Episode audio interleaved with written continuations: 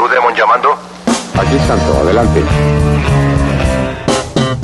Bienvenido a la gran arena radial, donde los rudos y los técnicos se envuelven en el mágico mundo de la lucha libre. Lances, llaves, gritos e historias de los héroes de carne y hueso las podrás escuchar solo aquí en Gladiadores del Ring. Comenzamos.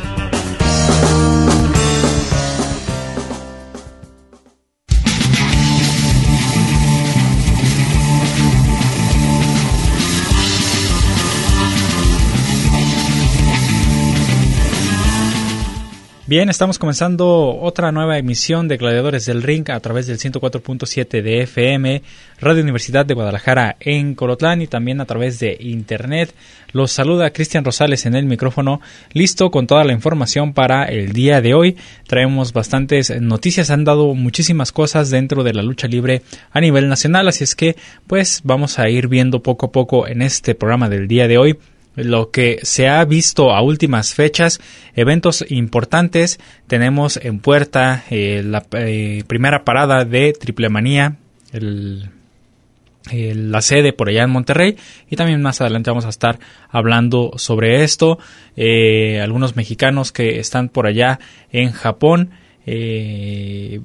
presentándose. Entonces pues ha habido bastante información, ha estado muy muy movida la el ambiente luchístico y pues vamos a estar viendo todo eso aquí en el programa de Gladiadores del Ring. Les doy la bienvenida a todos los que nos siguen en su casa, en su trabajo, los que escuchan el podcast, los que escuchan la retransmisión y que pues ojalá sea de su agrado y que les sirva bastante esta información que veremos aquí en el programa. Bien, pues vamos a comenzar este programa de Gladiadores del Ring con algo de historia, digamos, porque nos gusta que en el programa no solamente tengamos noticias y demás, porque de eso eh, vamos a tener en cada programa, eh, pero también hay que entender un poquito de eh, la cuestión de la lucha libre, de por qué se hacen algunas cosas o por qué se da algo en una función o demás situaciones. Entonces, pues se trata de ir haciendo esto eh, también en el programa para que ustedes se integren, se familiaricen cuando vayan a una función, no los agarren en curva y se sientan cómodos al eh, estar en una función o si ven algo, eh, alguna función también por televisión, pues ya tengan en cuenta el por qué suceden esas cosas, ¿verdad? El día de hoy quiero que platiquemos acerca del el personaje que imparte la justicia dentro del cuadrilátero. Ya en alguna ocasión hablamos sobre esto pero este pues vamos a, desmenuzar un poquito más este tema de los referees que son eh, pues este tercer personaje dentro del cuadrilátero que se encarga de que todo marche conforme a las reglas y que todo vaya conforme a lo que dictan los cánones de la lucha libre, ¿verdad?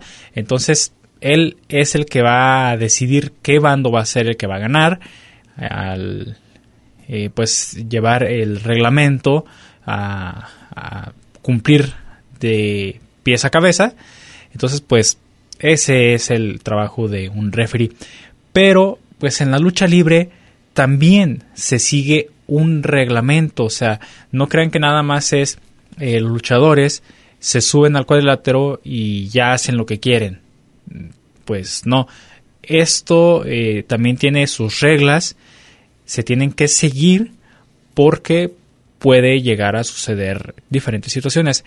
Hay reglas para eh, poder luchar, para poder luchar, y hay reglas que ya son parte de, eh, pues, un encuentro como tal. Entonces, eh, son diferentes. Digamos que para poder luchar, pues necesitas algunas eh, algunas cosas específicas.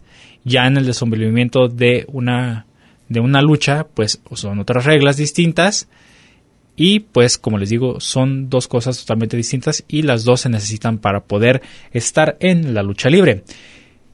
Todos los deportes tienen reglas, fútbol, básquetbol, béisbol, eh, voleibol, hockey, este, golf, carreras de autos, todos los deportes, absolutamente todos, tienen reglas. ¿Esto por qué? porque eh, para que sea una competencia justa y para que sea una competencia equilibrada, deben de tener ambos eh, o todos los competidores que vayan a estar en un, en un evento deportivo, pues que tengan las mismas, eh, pues los límites, ¿no? Los mismos límites y que pues así se pueda medir lo que lo que pueden hacer o sus capacidades dentro de ese deporte o de eh, pues esa práctica en específico. La lucha libre es lo mismo. Acá también existen reglas que pues son necesarias para que se pueda eh, evitar algunos problemas o tener algún conflicto en una lucha eh, sea cual sea, ¿verdad? pues estas, estas reglas están, las que les voy a comentar ahorita, son puntos básicos. es lo más básico que se necesita saber y que está este estas reglas están desde el primero de noviembre de 1994 vigentes hasta la actualidad, o sea, que tienen bastante tiempo, que están pues ahí y que deben de tener en cuenta todos los luchadores. Por ejemplo, todo luchador deberá contar con la licencia correspondiente al año de ejercicio, así como la aprobación del examen médico por parte de los servicios médicos de la comisión. En este punto, ¿qué sucede? Que cada luchador debe de tener su licencia debidamente acreditada por la comisión de box y lucha para que pueda ejercer dentro o que pueda más bien eh, estar dentro de una función de lucha libre no solamente es subirse a un cuadrilátero, presentar el examen y ya, también les hacen un examen médico para descartar cualquier cosa que puedan tener, problemas de enfermedades hereditarias, problemas eh, de cualquiera, diabetes, no sé, por poner un ejemplo, ¿verdad? Entonces, eh, debe de, estar debidamente acreditado con su licencia y también tener la aprobación eh, médica para que pues eh, puedan eh, estar dentro de una función de lucha libre. Esto yo lo pondría como el, el requisito número uno o la regla número uno que hay que cumplir, el tener todo en orden, papeles siempre en orden para poder estar eh, pues luchando en cualquier arena. Esto es para todos aquellos que, les interesa este pues este mundo y que quieren adentrarse a él para que lo tengan por ahí en cuenta. Otra, otra, otro punto que está en el reglamento es que todo luchador deberá estar media hora antes de que inicie la función de lucha libre. Puntualidad. Siempre, y esto es en cualquier lado, eh, la puntualidad siempre, siempre va a ser eh, algo que se va a exigir, sea en tu trabajo, sea en cualquier lugar la puntualidad es algo que siempre, siempre se debe tener en cuenta. Y aquí también está en este reglamento. Debe de ser puntual el luchador, debe de estar media hora antes para descartar cualquier situación, cualquier este problema que pueda surgir, que a lo mejor se puso enfermo el luchador y pues por X o, Y razón no se va a poder presentar. Esto para qué? Si se fijan ustedes, no sé si se han dado cuenta, en los carteles de lucha libre este, al final hay unas letras pequeñitas como en, digamos, en los contratos que dicen que en dado caso de que algún luchador no se presente, algún luchador del cartel no se presente, será sustituido por uno de su, eh, de su mismo nivel, de su mismo peso, de su misma talla, no sé cómo lo manejen en diferentes lugares, lo manejan distinto. Y esto es para resolver esta situación. O sea, si está media hora antes el, luchador, si saben, si se tienen noticias del luchador media hora antes, pues hay manera de que se pueda hacer algo en dado caso de que suceda alguna situación, ¿verdad? Como ya les comentaba. Entonces, pues ahí tenemos eso también. Deberá de estar media hora antes de que inicie la función de lucha libre. Otro punto, las faltas injustificadas de los luchadores serán sancionadas por la Comisión de lucha libre. Eso también eh, hay que tomarlo en cuenta porque las sanciones van desde un castigo de no presentarse en una o dos luchas hasta eh, quitar la licencia y dejar inactivo al gladiador para siempre. Entonces, pues hay que tener muy en cuenta esa, ese punto también porque es muy importante cuidar, cuidar eh, pues esos, esos detallitos que luego pueden llegar a ocasionar problemas al luchador. Dice, eh, los combatientes luchísticos no podrán iniciar previos al toque de campana o señal de silbato del oficial en turno. Ya lo hemos visto en algunas funciones, ustedes lo han visto a lo mejor, que esto no, no lo llevan a cabo en, eh, en algunas funciones, pero aquí está marcado como eh, una regla en el reglamento. Entonces se supone que se debe de seguir al pie de la letra. Ningún luchador se puede enfrentar hasta que suene la campana o el silbato. Mientras que no suene, no pueden tocar al rival. Hasta que empieza, eh, hasta que suena eh, el silbato o la llamada a las acciones, es cuando empieza a desenvolverse la lucha, no antes. Porque eso también, pues, es una falta al reglamento. Otra regla, digamos, es que los luchadores no deberán tener acciones abajo del ring. Aquí quiero ver este punto eh, bastante importante, bastante interesante, intrigante, este, polémico por muchas situaciones. Eh, hemos visto en diferentes eh, funciones, en repetidas ocasiones, que los luchadores en el, en el fuego, en el, pues estar ahí en la candela de la lucha, se bajan del cuadrilátero y empiezan a luchar entre el público. Esto que ha sucedido que, que pase, que tengan percances con el público, desde que pues el público ya está a veces centrado en copas, porque pues sabemos que en las funciones de lucha libre se vende, hay venta de alcohol y demás, y hay mucha gente que no se sabe medir y se prenden muchísimo y, y pues surgen luego problemas, ¿verdad? Tenemos el ejemplo de la arena Naucalpan que han sucedido ya eh, no hace mucho tiempo algunas situaciones entre luchador y aficionado. Entonces, ¿qué sucede con esta regla? Que si no la sigues y que si no, que si no la cumples, das pie a que suceda este tipo de cosas que sucedió eh, no hace mucho en la arena Naucalpan, donde una aficionada le vació un, un, este, un vaso de cerveza en la espalda a una luchadora. La luchadora se enojó y la aventó una silla, no le, no le pegó ni nada, pero la aventó una silla y eso hizo que pues todos empezaran así como que, pues, ¿qué onda? ¿Por qué está sucediendo esto, verdad? Entonces, para evitar ese tipo de cosas, eh, la Comisión de Lucha Libre dice, a ver, no te bajes del cuadrilátero a, a, estar entre el público o a estar abajo del ring haciendo acciones eh, porque puede llegar a suceder este tipo de cosas. Ya aquí, como les digo, ya depende de cada quien. La regla ahí está.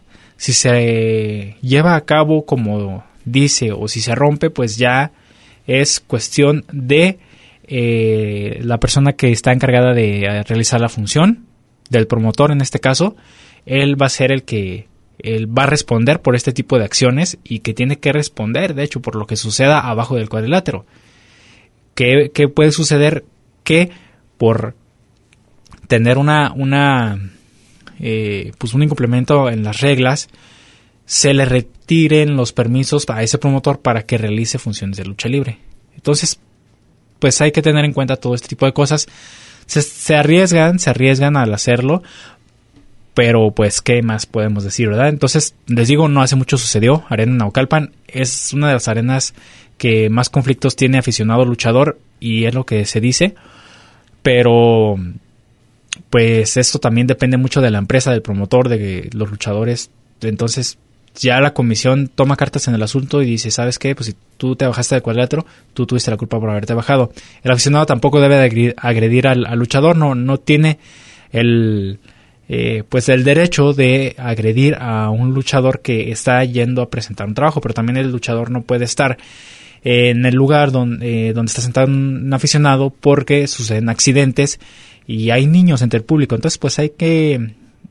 Son muchas cosas, les digo, es algo polémico, es algo que eh, ha levantado muchísima, este, pues muchos dimes y diretes, pero al final de cuentas, pues aquí en el reglamento luchístico, ahí está ese, ese punto, ¿verdad? Para que pues lo tengan en cuenta, ¿no? Y también pues comenten ustedes y nos hagan saber sus comentarios por ahí de lo que piensan sobre estas situaciones. Por lo pronto vamos a nuestro primer corte de estación, rápido se nos pasó el primer bloque, pero regresamos con más aquí a Gladiadores del Ring.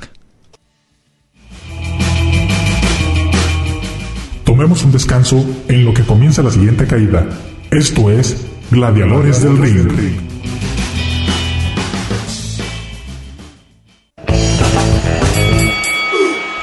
Segunda, segunda caída. Todo listo para continuar con los gladiadores del ring.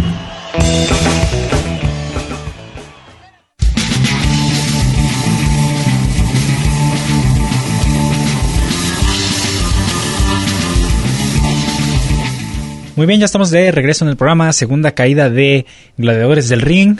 Vamos a echar toda la carne al asador, seguir platicando con ustedes acerca de las reglas en la lucha libre, vamos a hablar también sobre los referees, entonces pues ahí vamos poco a poquito eh, checando eh, estas, eh, pues todos estos puntos aquí en el programa.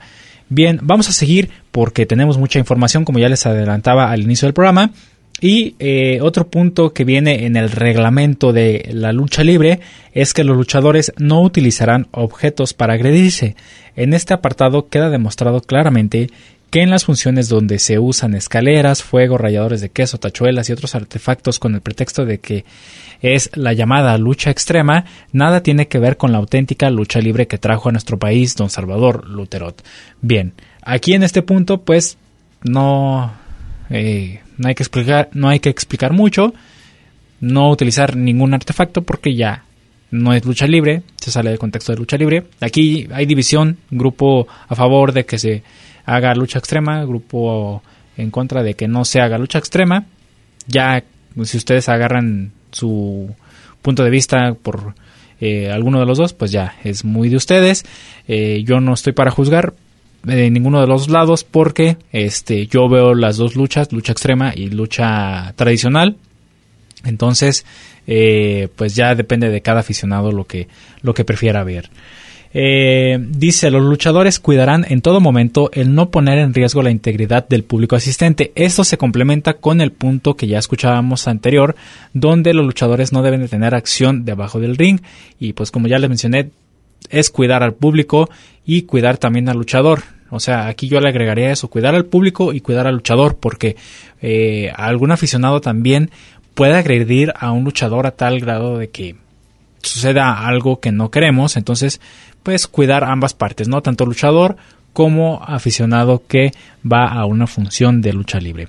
Eh, también tenemos que los luchadores no podrán participar en las funciones sin presentar si presentan perdón, síntomas de haber ingerido bebidas embriagantes o cualquier sustancia tóxica, prohibiéndose la ingestión de las mismas dentro, dentro de las instalaciones de la arena. ¿Esto qué quiere decir? Pues simplemente que si un luchador tiene problemas de alcohol, de alcoholismo, pues no le van a permitir estar presentándose en una función así. Lógicamente es un riesgo tanto para su propia integridad como para la de los demás compañeros. Eh, cosas como que se suben al, cuadrilátero eh, en estado inconveniente ya las hemos visto, ya las hemos, eh, de hecho aquí en el programa hemos presentado uno, alguno que otro caso.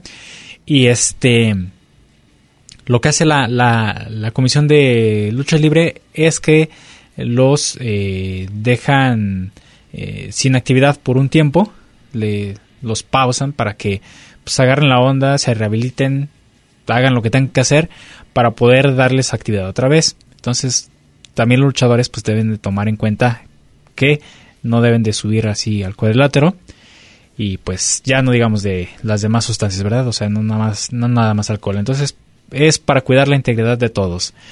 Eh, los luchadores se presentarán con toda pulcritud y sin aditamentos en su vestimenta que pongan en peligro la integridad física de otros elementos. Es aquí donde se deben prohibir el uso de aretes y cadenas, entre otros. Lo mismo que el punto donde eh, está prohibido los objetos, pues aquí también aplica eh, todo, cualquier accesorio, aretes, cadenas, este, cuerdas, lo que ustedes imaginen, también pues está eh, prohibido y no debe de ser usado en su atuendo de ningún luchador.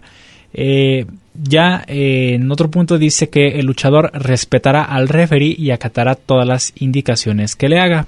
Entonces, pues el que imparte justicia es el que te va a decir cómo vas a ir en una función de lucha libre o cómo vas a estar eh, participando en una función de lucha libre. Los referees pues deben observar eh, en los luchadores algunos requerimientos que se necesitan, como apegarse al reglamento, tener criterio de respetar al luchador, al público asistente, someterse al examen médico.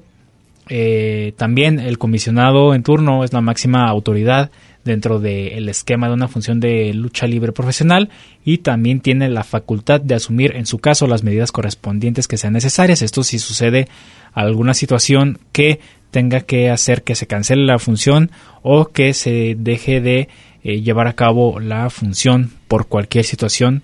Eh, el comisionado de en turno es el que está encargado de todas estas cosas que eh, que se van a ir dando en una función, ¿verdad? Bueno, estas son las reglas, digamos, a, fuera de ya de, pues un encuentro. Ya dentro de un encuentro, las reglas pues ya son otras. Digamos que hay reglas para llevar a cabo la lucha libre o eh, pues un encuentro de lucha libre.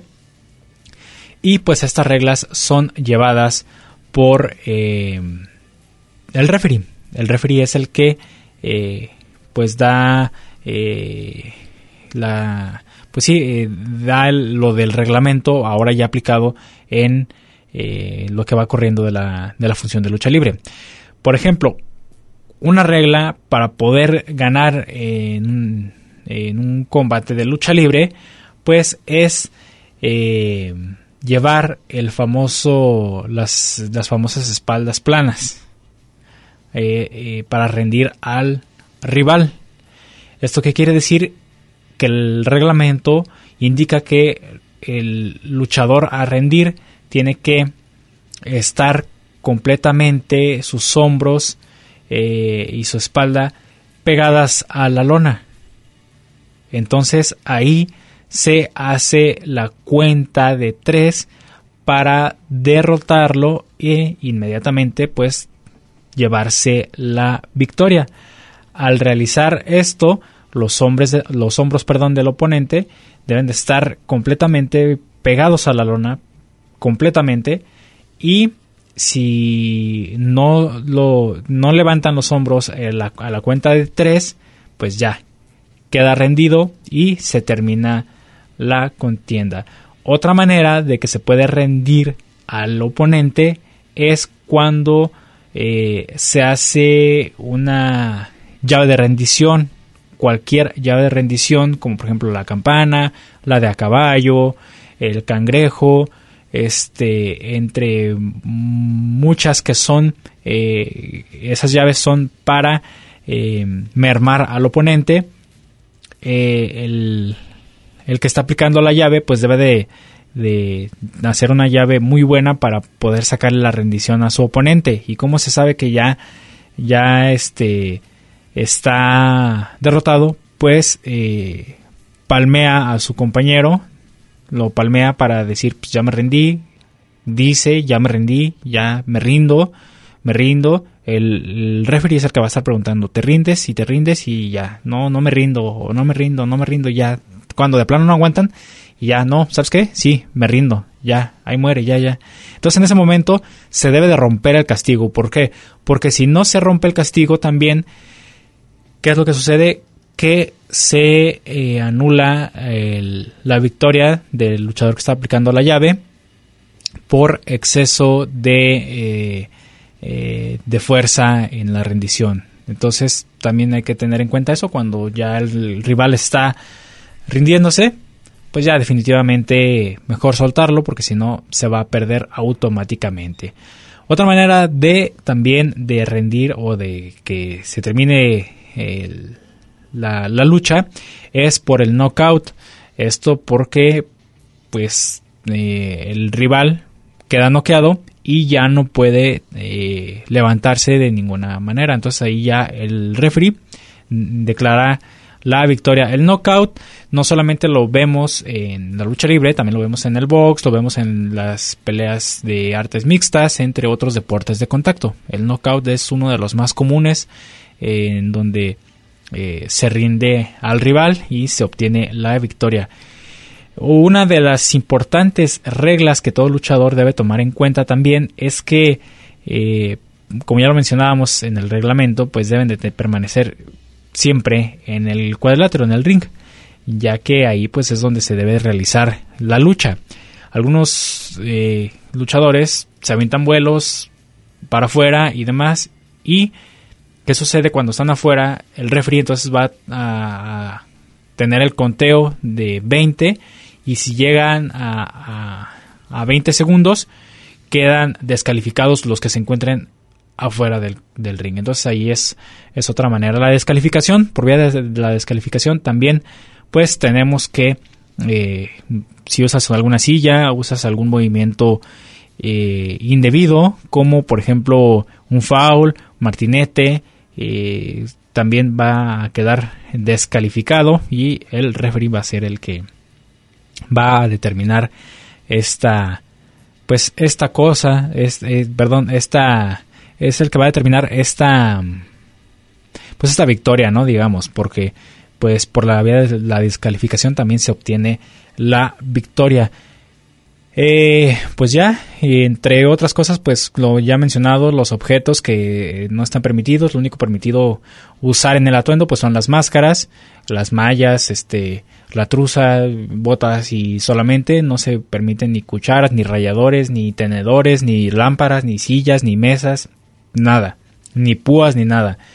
Eh, entonces pues eh, ahí, ahí es como se va a dar esta función de lucha libre. Entonces vamos a con esto ya a nuestro segundo corte del el programa, pero eh, ya en el siguiente bloque les voy a presentar, ahora sí ya más adentrado a lo que son los referees, cinco, este top de cinco eh, referees que son o han sido íconos de la lucha libre mexicana. Tenemos eh, mm, referees que han marcado muchísimo la lucha libre, pero hay cinco en especial que la afición los recuerda muchísimo y que ellos eh, trascendieron eh, la lucha libre mexicana. Entonces vamos con esto a nuestro segundo corte estación. Regresamos rapidísimo. No se vayan que esto es Gladiadores del Ring. No te vayas. En un momento continuamos con más información aquí en Gladiadores del Ring.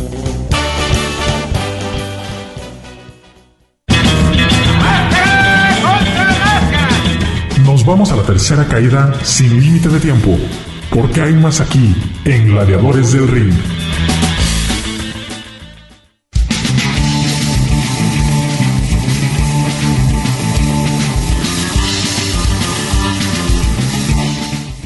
Muy bien, ya estamos de regreso aquí en Gladiadores del Ring, tercer bloque, se nos está pasando rapidísimo el programa, tenemos muchísima información, noticias y demás, entonces vamos avanzando, vamos avanzando en el programa del día de hoy. Y ahora sí, como les comentaba en el bloque anterior, vamos a escuchar esta cápsula donde eh, presentamos la historia de cinco referees mexicanos que son de los más conocidos o de los que han marcado a la lucha libre mexicana. Entonces escuchemos a estos eh, impartidores de justicia aquí en Gladiadores del Ring. Los cinco referees históricos de la lucha libre mexicana. Los referees representan una figura de autoridad dentro del cuadrilátero. Su participación en los combates nunca ha sido pasiva. Por el contrario, su papel es tan trascendente en la impartición de la justicia o la injusticia en la lucha libre que no puede hablarse de la historia de este deporte sin reconocer su relevancia. Por ese motivo, te presentamos una selección de cinco referees que han marcado un parteaguas en la arbitrariedad del pancracio mexicano ya que, sin importar la empresa o el tiempo, sus decisiones han configurado un sello que influyó en el rumbo de contiendas memorables para la afición. Chocolate, amargo. José Luis Castillo, Chocolate Amargo, inició su carrera en los encordados como luchador. Debutó en 1981 en Tapachula, Chiapas, con el nombre de El Incógnito. Sin embargo, al pasar de los años, el gladiador oriundo del antiguo Distrito Federal decidió iniciarse como referee.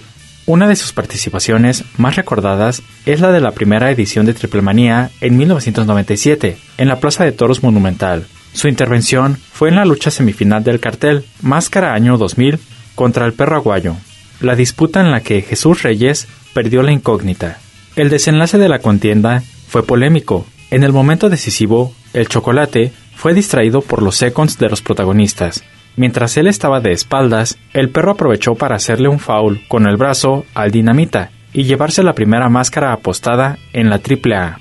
También tuvo presencia en otras empresas de estilo más independiente como Max Pro, Enesma, EMLL y WRG. Su última temporada trabajó en la EAW International, lugar en donde arbitró en un ring de dos pisos. Falleció de un paro cardíaco el 14 de octubre de 2013 en el Estado de México. El Tirantes. Cruz Reyes Landa, el Tirantes, empezó su recorrido por las lonas como Mr. Peligro en 1978, en Jalapa, Veracruz. No obstante, despegó como juez del cuadrilátero en 1992 junto con la tres veces estelar, el cual fue reclutado en provincia por el mismo fundador de la empresa. Se construyó una imagen peculiar, inspirado en la figura del Pachuco, retomó el uso de tirantes blancos y utilizó un par de zapatos brillosos. Tras una carrera llena de favoritismo salvando rudo, en 2009 decidió incorporarse al Consejo Mundial de Lucha Libre por una jornada de 10 años.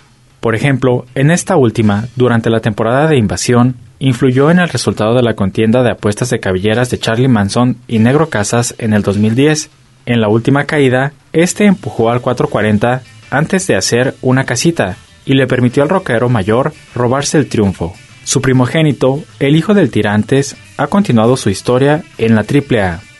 Pepe Tropicazas. José Casas Granados, Pepe Tropicazas, debutó como luchador en 1965 en la Arena Naucalpan. Destacó sin ser enmascarado y se consagró utilizando como mote su propio nombre, Pepe Casas. Algunos entrenadores le atribuyen la creación de la casita, una llave de nudo que busca el conteo de tres con espaldas planas. Comenzó su carrera como entrenador y referee en la empresa mexicana de lucha libre a principios de los 90, pero duró poco tiempo, puesto que este fue uno de los primeros en seguir a Antonio Peña Herrada en su proyecto de la AAA. Nunca salió de dicha marca y la acompañó ininterrumpidamente por 23 años. Una de sus apariciones más protagónicas fue en la cúspide de su rivalidad contra el Tirantes, que llegó a una apuesta de cabelleras. El pique entre árbitros fue representado por Kickboxer frente a Heavy Metal, en una contienda sin reglas dentro de una jaula. En dicha ocasión, Pepe Tropicazas fue rapado. Su legado también quedó plasmado en su familia. Es creador de la dinastía Casas, padre de El Negro Casas, Felino y Heavy Metal, decidió retirarse formalmente en 2015 en el duelo entre los villanos contra los Psycho Circus en Triplemanía 23. Actualmente su trabajo es tras bambalinas. Rafa El Maya. Rafael González López, El Maya, fundó su carrera luchística en 1971 en la capital mexicana. Debutó con el nombre que ahora es su apodo. Perdió la tapa y posteriormente adoptó el personaje del Guarura, pero volvió a perder la incógnita esta última ocasión ante Super Muñeco. Ejerció por primera vez como referee en 1983. A lo largo de su carrera, ha podido ser testigo de los encuentros más emblemáticos del Consejo Mundial de Lucha Libre, entre los cuales presenció la caída de máscaras como las de Villano III, Blue Panther, Villano V, Black Warrior y Universo 2000. Uno de sus veredictos más determinantes fue en la apuesta en 2004 de Canek contra Universo 2000 ya que, al final, decidió descalificar directamente al capo por ejecutar una variante de martinete. Entonces, el príncipe Maya se anotó el triunfo sobre Andrés Reyes. Hoy en día, Rafael, el Maya, se desenvuelve como referee independiente. No obstante, tras tener una salud delicada, se ha dedicado a emprender una carrera como creador de contenido en YouTube, plataforma en la que comparte sus anécdotas respecto al mundo del pancracio. El Gran Davis David Patiño Orozco, el Gran Davis, hizo su aparición como gladiador con el mismo mote con el que murió. Empezó en 1953 en Orizaba, Veracruz. Durante sus 27 años como luchador, usó otros nombres como Mano Blanca, Mister Galaxia y Tarántula. Esta última careta la perdió en Guatemala contra el huracán Ramírez. Formalizó su carrera en el arbitraje durante la década de los años 70. Su prenda insignia era un guante color negro. Este lo empleaba como un símbolo del tono de su personalidad, ya que, según atestiguan leyendas y aficionados, era un referee que despertaba la rabia de las masas porque era permisivo con el bando rudo. La lucha entrañable, en su historia, es la de Conan el Bárbaro en contra del perro aguayo. En dicha rivalidad, el Gran Davis siempre fue un pilar. De hecho, hasta la concreción del combate de máscara contra cabellera, él fue un actor determinante para que el cubano perdiera la tapa. Diversos referees, como Rafael el Maya, lo identifican como el estereotipo que influenció e impuso una escuela en los jueces de los encordados. Falleció el 4 de noviembre de 1991 a causa de un paro cardíaco, pero su huella es imborrable. Roberto Güero Rangel. Roberto Rangel empezó su carrera en el ring en Monterrey en los años 50. Por su complexión baja, nunca logró destacar como gladiador. Después de abandonar su fugaz carrera, trabajó como vendedor de boletos en el DF y se reincorporó al mundo de los encordados como parte del ballet Lalo el Exótico. Fue hasta 1975 que ingresó a la empresa mexicana de lucha libre como referee. Su participación profesional y objetiva era un contrapeso ante las omisiones de su compañero, el Gran Davis. Tras la muerte de este último, el güero Rangel consiguió asumir el papel del tercer hombre en el cuadrilátero. Sin embargo, nunca recurrió al protagonismo. Incluso el comentarista Alfonso Morales llegó a nombrarlo Mr. Justicia. Muestra de ello es el resultado de dos caídas al hilo, en la apuesta de máscaras en 1992 que le otorgó a Blue Panther con la descalificación para Love Machine por la aplicación de un martinete. Algunos referís contemporáneos como el Olímpico aún reconocen su influencia y su escuela. Sus aportes en la lucha libre también trascienden las cuerdas, puesto que a El Güero Rangel se le atribuye la idea del personaje El Espectro. Innumerables gladiadores levantaron su brazo de la mano de este personaje, Falleció en 2006 a los 72 años, víctima de la diabetes. Una producción de Radio Universidad de Guadalajara en Colotlán.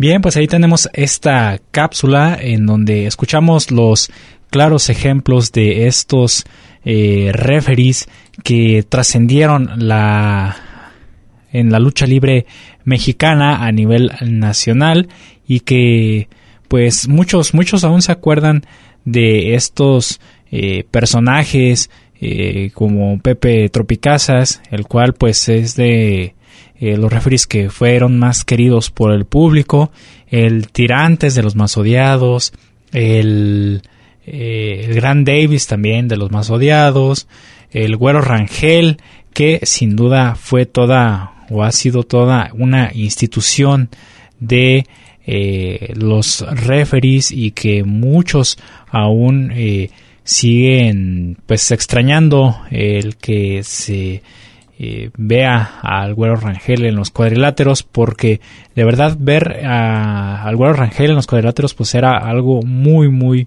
eh, muy emocionante y muy gratificante ver cómo se, hacía su trabajo, lo hacía muy muy bien. Entonces pues ahí tenemos esos, esos ejemplos de los gladiadores, el Rafa el Maya, que si ustedes tienen la oportunidad, pues chequen ahí su canal de YouTube, en donde cuenta anécdotas muy buenas, cuenta eh, pues todo lo que vivió en un cuadrilátero, él estando cerca de muchísimas acciones, vivió muchas cosas eh, de referee, entonces pues está bastante interesante. Con esto vamos a nuestro último corte de estación, ya para eh, empezar a agarrar camino a las noticias de la lucha libre mexicana. Entonces pues vamos a este corte y regresamos aquí a Gladiadores del Ring. Leyendas del pancracio mexicano y sus historias las tienes aquí en Gladiadores del Ring. En un momento regresamos.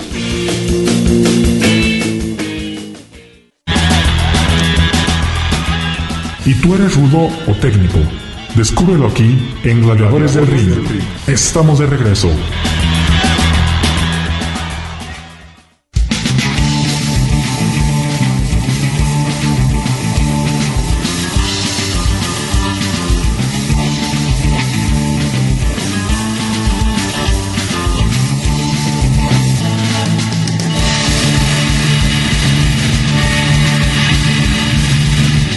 Muy bien, estamos de regreso aquí en Gladiadores del Ring. Ahora sí nos vamos a pasar a las noticias para todos ustedes que están esperando eh, toda la información que ha sucedido en últimas fechas en la lucha libre mexicana. Pues aquí vamos a estarles hablando eh, de todo lo que está sucediendo, ¿verdad?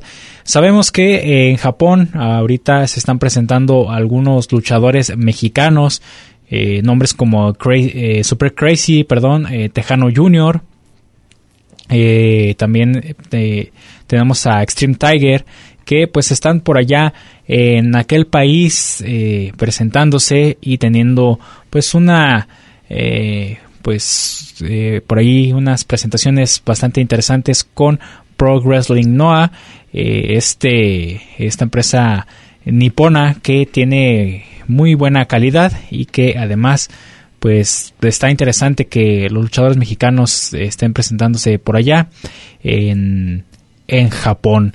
en esta empresa eh, tenemos que se, en el cartel que de hecho eh, se realiza el, este viernes 29 de abril en la primera noche de Majestic 2022, este evento de NOAH eh, tendremos enfrentándose a Super Crazy, Tejano Jr. y Nosawa eh, Rongai, enfrentarse a Ohara Hajime, Kondo Sushi, no, Shu, Shuji, perdón, Tada, y Tadasuke van a ser eh, el equipo que se van a estar presentando. Entonces, pues ahí veremos a Tejano Jr. y Super Crazy en este en este evento, ellos presentándose con la facción de los perros del mal de Japón. Entonces, pues, bastante interesante, sobre todo para Tejano Jr. que eh, andaba queriendo tener, pues, mucha actividad y se le están abriendo las puertas, excelente, sobre todo eso, ¿verdad?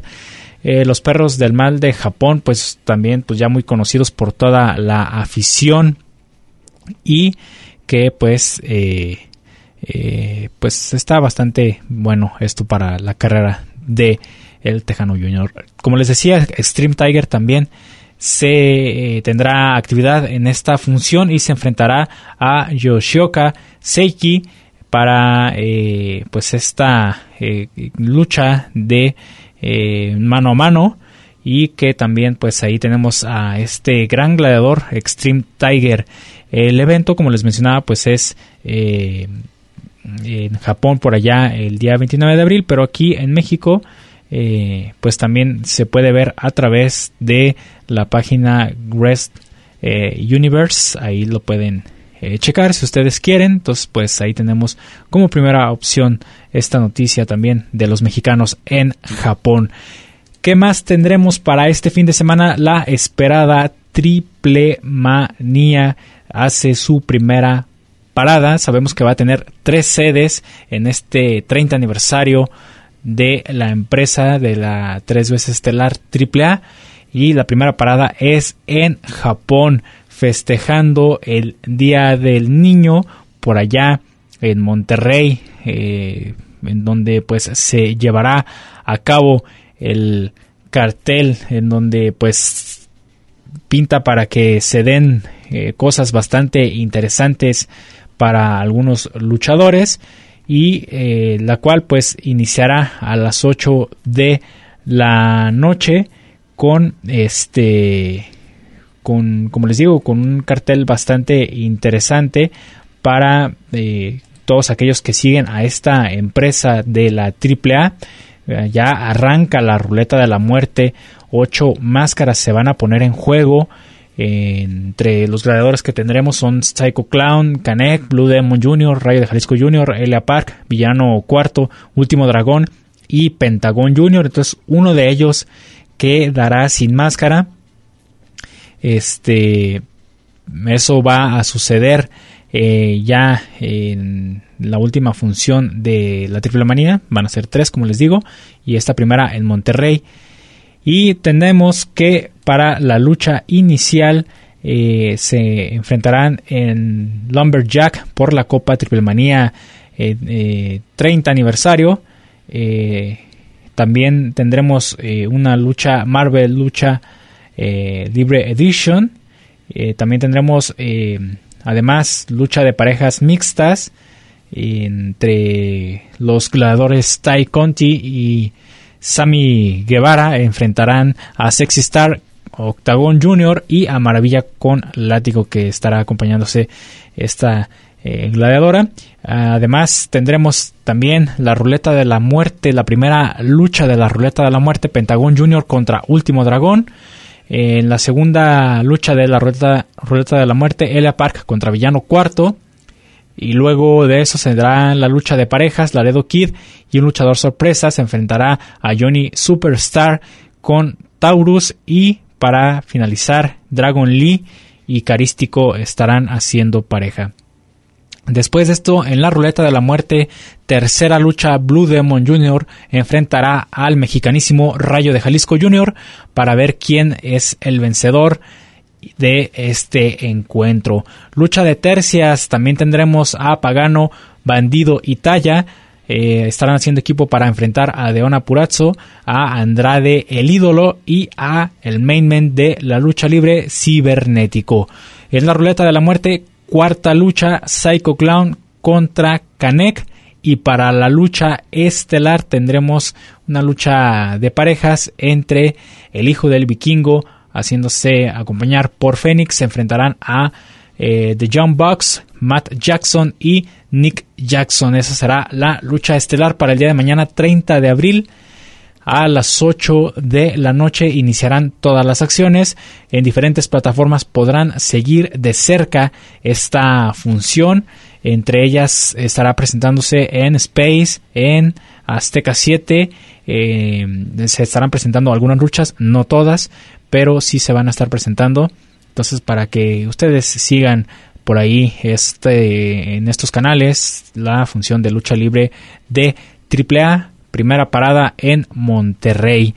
Entonces, pues ahí tenemos esa pues esa opción de la eh, de la AAA que pues eh, ya van a arrancar las acciones. Sobre todo lo que llama la atención es la ruleta de la muerte en donde pues uno de los luchadores perderá la incógnita.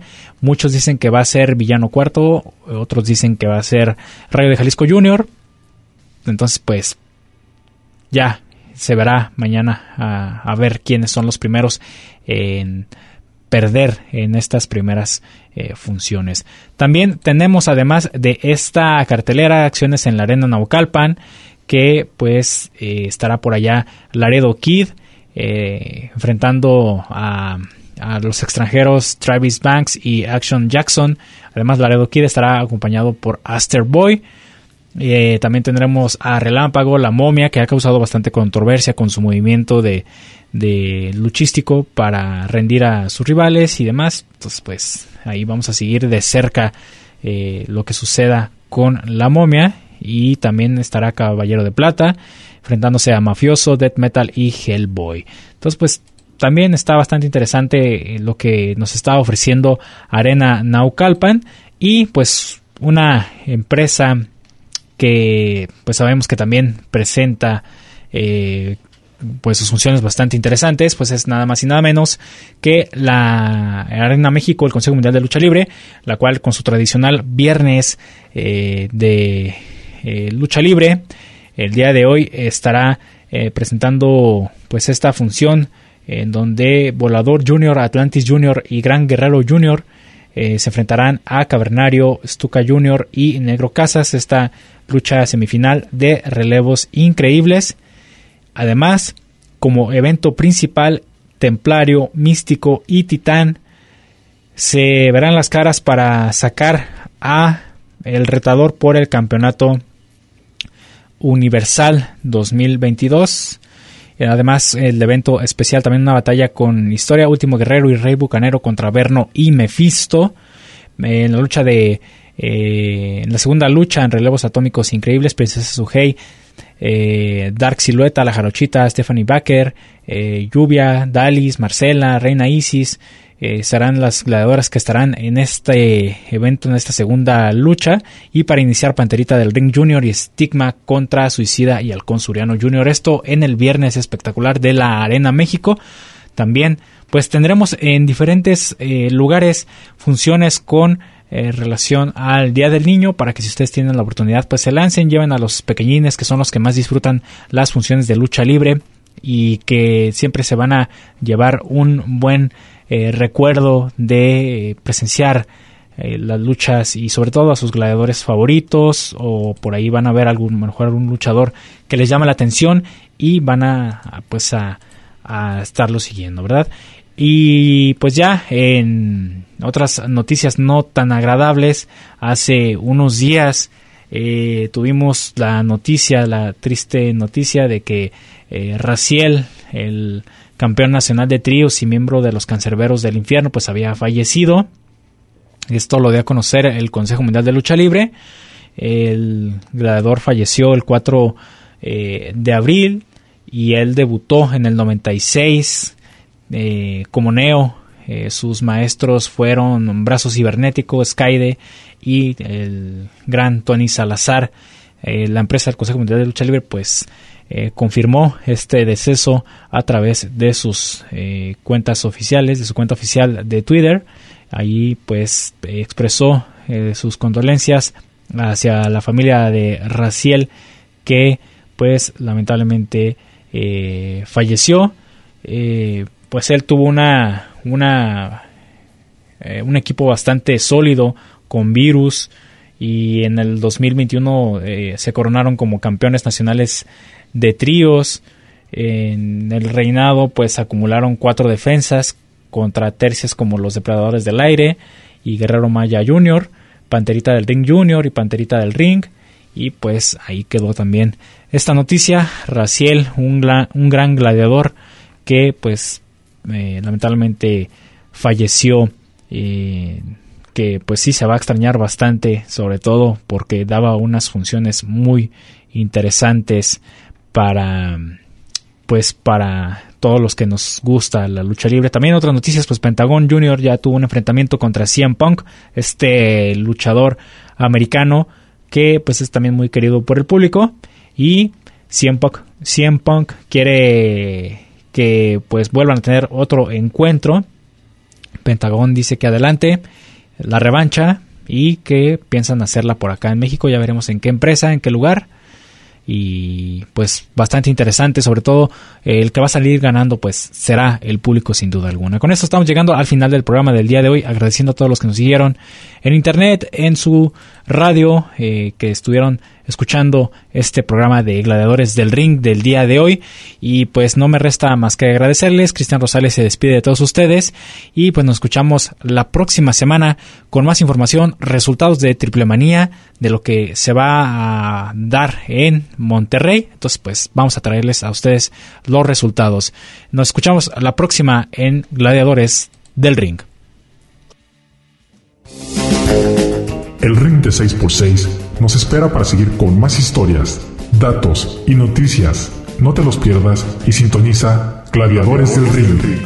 Solo aquí, en Radio Universidad de Guadalajara, en Colotlán. Hasta la próxima.